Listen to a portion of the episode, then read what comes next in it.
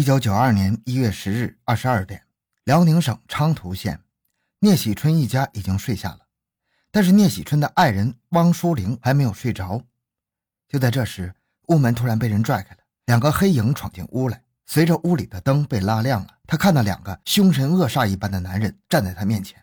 两个男人一高一矮，其中大个子三十多岁，一头染过的卷发，两个眼睛外眼角向外翻着。留着稀疏的八字胡，眼睛阴沉沉的扫视着屋里。一旁的小个子比大个子年纪略小些，站在稍后的地方，一双小眼睛时不时的眨着。他们手里各拿着一把尖刀。欢迎收听由小东播讲的《辽吉寂晋系列流窜杀人抢劫轮奸案》，凶手被绳之于法。回到现场，寻找真相。小东讲故事系列专辑。由喜马拉雅独家播出。大个子恶狠狠地盯着睡在中间的聂喜春，有钱吗？借点儿。边说话边从门边拾起一根一寸多粗、一米多长的铁棍，在手里掂量两下。聂喜春回答说：“没有钱。”大个子二话不说，抡起铁棒就重重打在聂喜春头上。别打了！你们这是干什么？汪淑玲使劲地伸出双臂，想去挡住铁棍，可她的头上立刻也重重地挨了一记铁棍，一声不吭地倒了下去。接着，铁棍又一下一下地落在头上，甩得屋顶和墙壁上一片猩红。接着，大个子的眼光又落在了聂喜春女儿身上。这个不到二十岁的姑娘被眼前的事情吓呆了，见到大个子向她逼来，连忙说道：“你们别打了，我给你们拿钱。”然后从一个大箱子里拿出七八十元给大个子。大个子接过钱，一把扯烂他的背心，扒掉他的内裤，把他扔到床上，然后向小个子示意了一下。小个子见状扑了上去。过了一会儿，小个子站了起来，大个子又接着扑到姑娘身上。等到大个子发泄完兽欲之后，两个人用砖头狠狠打了受害者一家三口的头部，然后很快在黑暗中消失了。第二天早上，聂喜春女儿的朋友去他家里找他时，发现是满屋的鲜血。聂喜春夫妇已经死亡。他们的女儿尚存一息，后来在医院经抢救无效死去了。案发第二天，一九九二年一月十一日二十三点许，两个黑影又出现在距聂喜春家近两百公里的辽宁省抚顺市顺城区金城根家的门前。轻轻的敲门声把金城根从睡梦中惊醒，他感到奇怪，这么晚谁会来敲门呢？可是不断的敲门声使他无暇考虑，他披上衣服来到门前问：“谁呀？”公安局检查，金城根伸手打开了门，没等他看清来人，门一下子被撞开了。紧接着，他的头上被重重的挨了几下，倒在地上。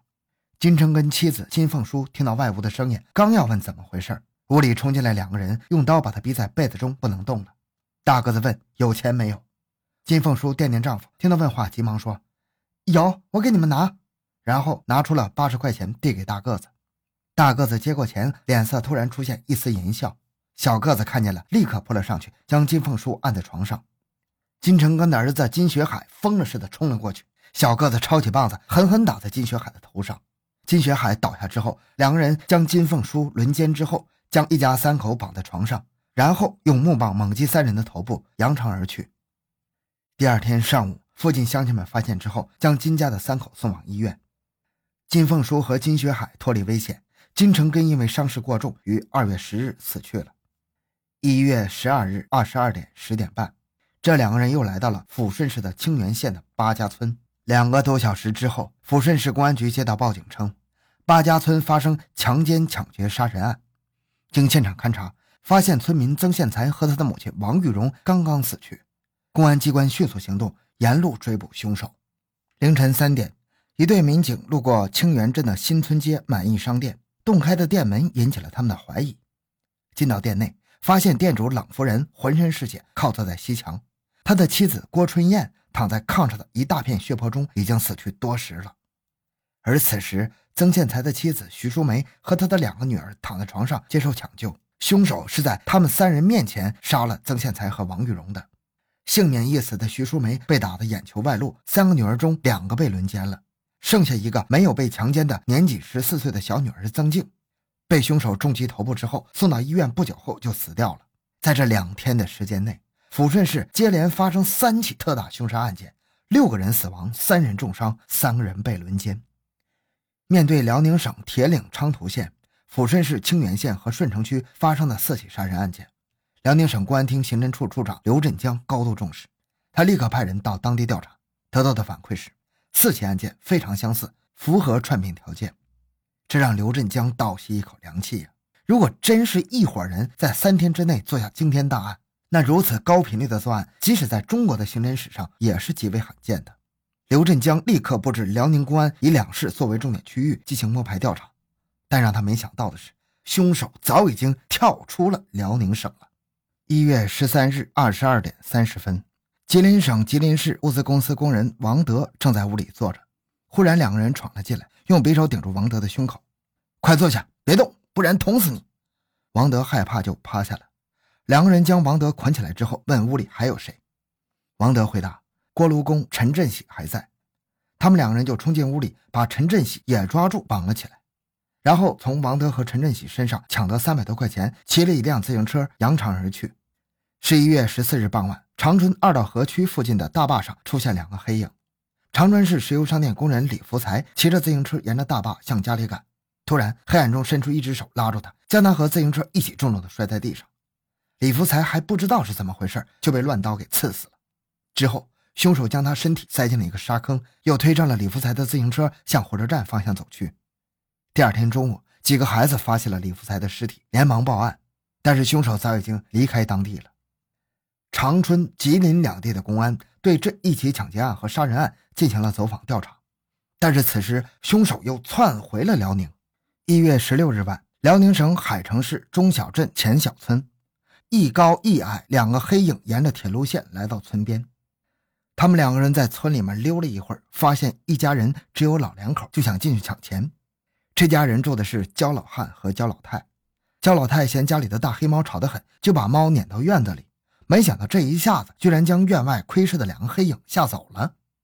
两个黑影不甘心，又开始在村里寻找其他目标。二十点三十左右，村民齐春奎和爱人韩秀娟两口子带着孩子已经睡下了。突然，门一声巨响，两个陌生人冲进屋里。齐春奎刚要站起来，一把明晃晃的斧子在他面前一晃：“别动，动我就砍死你！”齐春奎不敢动了。大个子问：“有钱没有？”齐春奎说：“没有。”大个子就用斧子砸了一下他的头。齐春奎没有办法，只好将身上的两百块钱和手表交给了大个子，叫齐春奎头朝里趴在炕上，用一根电线把他捆住了，然后将妻子韩秀娟拖过来轮奸了。又将韩秀娟和几个孩子用电线绑了之后，骑上齐春奎的自行车走了。两个人没走多远，又来到肖运全家。这时已经是夜里十一点，肖运全家里一片寂静。肖运全住东屋，他的妻子高云秀住西屋。大个子一脚踢开房门，朝高云秀的西屋闯去。巨大的踹门声将高云秀惊醒，可他还没搞清怎么回事，屋里的灯就被人点亮了，一把明晃晃的斧子向他头上砸来。很快，高云秀就倒在了血泊之中。东屋，肖运全已经被小个子用菜刀逼住了。大个子闯进来，用绳子将肖运全捆住。两个人翻箱倒柜，只找了四块钱就逃走了。逃跑的路上，两人忽然看到还有一家仍亮着灯，就冲进了院子。这个是村民齐武昌的家。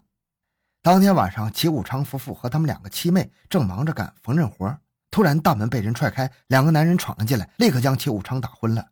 三个女人被这个场面惊呆了。齐武昌的妻子翟庆玉本能的拿过剪子冲过来，被大个子打翻在地。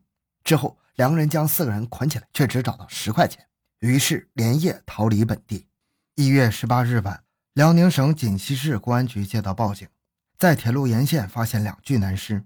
民警赶到现场之后，发现两具男尸并排躺在一处不是很深的土坑里，分别是二台子村的田耕文和张树臣，两人身中数十刀。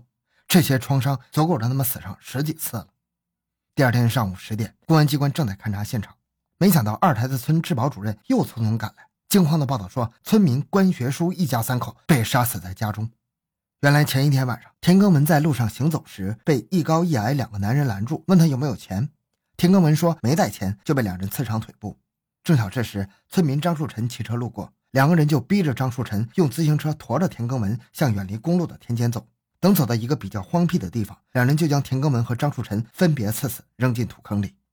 之后推上张树臣的自行车，向附近的一个小村庄走去。